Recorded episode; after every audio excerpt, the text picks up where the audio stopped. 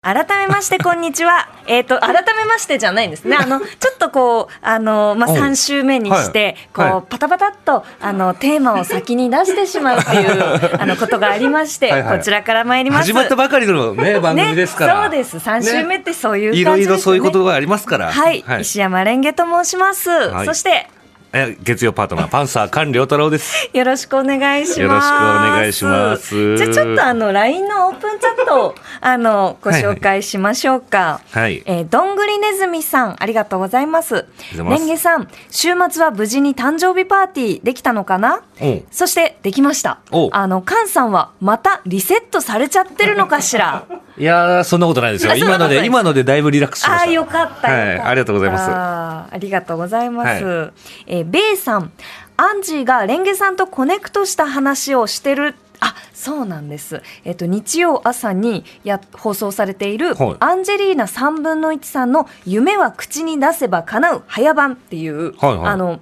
番組があるんですけど、はいそのパーソナリティをされているはい21歳のアンジェリーナ3分の1さんガチャリックスピンというバンドの、はいえーマイクパフォーマーをはいはいはいされている方なんですけど、あのーばったり局の中でお会いできおうおてうちょっとご挨拶させてもらいました。あら。はいはい、という話はあのこの間放送で話していただいてはいはいは嬉しかったでい。す。コネクトしたんですね。コネクトしたんです。はいはい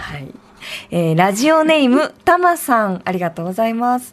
小学生時代を過ごした奈良県のじゃんけんの掛け声がすごかった。うん。じゃんけんで、ほーいの札幌ビールのへのかっぱ、じゃんけんほい、長いねんって。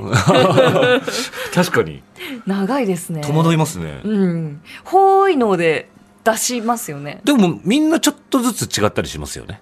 ありますね。この今日の、えっと、なんだっけ、コネクションの、あの、内容が、じゃんけんのグーチョキパー、どれが一番好きっていう、なんだそのテーマは。そう、テーマなんですけうどん、まあちょっとこれに先駆けて、うんじゃんけんの、その、なんだろう、インじゃんほいとかあるじゃないですか。ほう、そうだ、それも知らないあ、の。知らないですかいいんじゃん、ほい。なんかね、じゃんけんほい、インじゃん。あ、大阪。いいんじゃん、ほい。大大阪だ阪。とあのミニモニじゃんけんぴょんっていうはいはいはい曲ありましたねがあありましったねたじゃないですはいか。あの中でじゃんけんぴょんっていうのと、はいはいあとインじゃんほいっていうなんかこう大阪弁バージョンもあそーう歌詞の中にそういえば入ってたんですよね。なるほどね。はい。グーパージャスはグーパーあグーパージャスはあのグーとパーで そうそうそうチーム分けするあ、時のそっかそっか。グーパージャススはじゃんけんじゃないか。はいすいません、なんかちょっとルール違反だった。今の俺のこの話を。いやいや、ルール違反では、 まあ、そうですね。え、うんあの、私、チッチが1とか言って、こう、あの、親指を立てて、はいはいはい1234 1234って、うんあれすごい嫌いだったんですよね、なんか。え、どういうことどういうことどういうことすごい。チッチが1とか、なんか、ムカつくじゃない ですか。え、何がムカえ、つあくのの、こう、なんで、その、合わせなきゃいけないのかっていう、なんか子供の頃から、ああいう手遊びとか、はいはい。あの、なんだろう、トランプゲームとか、はいはいああいう類に全然私入れなかったんですよ。えー入らなくてなんで他人が決めたルールの中で勝敗を決められなくてはいいけないんだろうかっていういやでもそれはだってこうゲームで、はいじゃあなんか決めようぜこれとかっていうのでええやる一環だったじゃないですか。でも強い弱いがあるじゃないですかゲームはそのルールによってうんうんうんうんなんかこう何なんだってでもなんかね思いま心せん理戦ですげえ楽しかったりするじゃないですかぐ一世のは一一世世ののににん とにね勝ちね俺の負けま したでも、はい俺それで言ったらこの前、はい友達と喋っててずいずいずっころばしってあったじゃないですかありましたねあのずいずいずっころばしごまみそずいみたいなはいはいあれどういうゲームだったんだっていう確か話になってにえなんかこう あの片手を、はいまあなんだろう筒みたいなみたいにして形にしてなんかこうポコポコいやなんかねあ蓋を指を止めた指をねこうやってねみんなでねあこうやってあ順番こにこ順番うこに入れていいくいうん人差し指をこう入うんれる、そうそうそうそうはあえそれで何っていう確か にあれなんですかね俺ちょマジでなんすっげえやってませんでしたえでもあの歌はすごい覚えてるんですけそうど、そう歌は覚えてるんですよで歌もは覚えててなんかそトのずッいピンずいずいごろごごごままみみそそずずいいみたいなシャツ棒に覆われてトッピンシャン 抜けたらどんどっこしょっでそれをふあのやってみたんですねはいはいあの居酒屋であ楽しそうではいこれなんだってなったの確かに。 なんでこう俺らはどういうふうに勝敗をつけてたんだこれはえ、あれって勝ち負けありまいしやたっけわかんないですよ勝ち負けがなくやってたとしたらやばくないですかやばいですね。ずーっとこうやってあのぐるぐるぐるぐる永遠にループしてたらはい。めっちゃやばいことしてたねって確かに。でなんでそれを毎日のようにやろうって言って たのかでも、うん居酒屋でやった時すごい盛り上がったんですよね。居酒屋でなんか2人でやってみたんです二よ人で、ははいい、はいはい。であのこうやって交互にこうやって指をこうやってあの思い出す限りこんな感じ歌詞こんな感じだったっつってやっええてはいはいはい。 お前みそでそれねねなった時に「うん?」ってなって「これ何?」確かに。で、でってなったんですよ。そうですよね。そう、なんだろうルールえ、でもなんか、その手遊びって、うんで、みたいなの、すごい多いです確かにねだからそのあったでしょアルプス一万弱とかあ,、はいはいはい。れとかも「で」っていうね究極言っちゃえばねあれは、私は楽しくやってました、結構。あの、うんせっせせっーせーののよよいよよいよいいよいアルプス一万弱ってやつねあれは、うんあの勝敗がないんですけど、うんでも振りを覚えているかどうかっていう、んうんその1点にのみ、まあ、うんその習熟度が決まるじゃないですか、はいはいはいあれも私は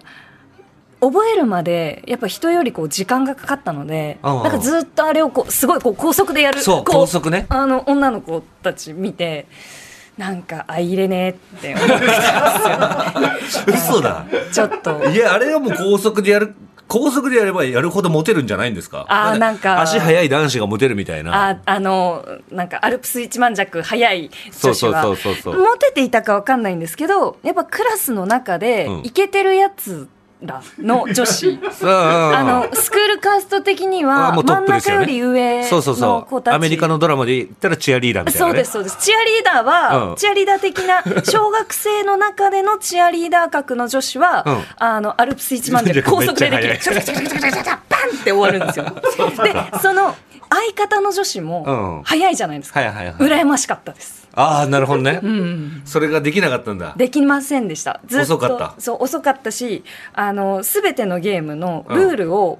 覚えたくもなかったので、うんうんずっと一人でお絵描きしてた、確かにやっぱあれを高速でやるメンタルって必要ですもんねそうなんですよねこれ見よがしみたいなとこありましたあねりますよね、うんなんかそっかそっかそうだからそういういろんなスクールカーストがあったんだ よねありま しただか手ら遊び確かにでも懐かしいななんか中学生ぐらいの頃から、はいその私は学区が広がって、はいはいはあいのいろいろな小学校からそのあの中学校にこう、うん来たので、はいはいはいそのみんなでその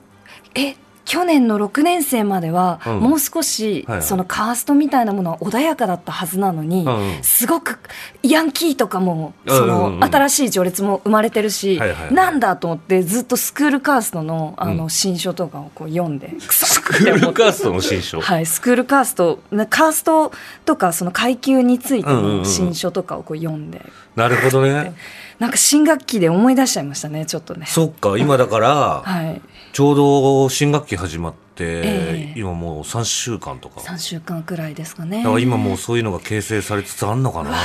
こういう時な難しいんだよなクラスへの言い方って難しくないですか菅さんどんな感じで新学期過ごしてましたいやーでもねどうだろう高校の時かなはい高校って一気にもう本当に知らない人だらけになるじゃないですかそうですねで僕は通信制高校だったのえええで、えええはいはいはあのクラスメートはがいまず5人ぐらいしかいなかったんですよ、いへえそうあの学校って、はい通信制って僕の時代ですよええ今はどうかわかんないけど結構みんなドロップアウトしてあーはいはいはい入ってくるから、ええええええもう卒業する時にはすっごい人数なんですよあ1000人ぐ増えらるい、んですね1000人ぐらいですよおおでも僕が通ってた時は、ええその僕あの生え抜きで入った から生え抜きで そうそうそうそうめちゃくちゃ少なくてえええだからすっごいだからもう結構なんかすぐ仲良くなったかなえへえもう人数少なすぎてなんかその5人だと、はいそれぞれあの、まあ、雰囲気とかが違って、趣味が違っていてもそうそうそうそうなんかゼロから仲良くなっていけそうそうですね。そうそうもう少なすぎるがゆえにすごい良かったかもしれない、ああ僕は。いいですね。そうでも、もなんかあの結構通信とかってええ僕の時は独特で、はい、あのスクーリングっていうのがあって年20回学校行くんですけどはいはいはいその中に体育の授業とかも含まれてて体育の時って、まあ、いろんなところから来るんですよえええあの体育の授業しにえ。はい。で誰も知らない状態の中で体育やんなきゃいけない。うわあ。そう。だからバスケとかやっても誰もリバウンド取り行かないし。 知らない人だらけだから。誰がチームメイトなのかもわからない。いやそーうそれ春って感じですね。春ですね。ね。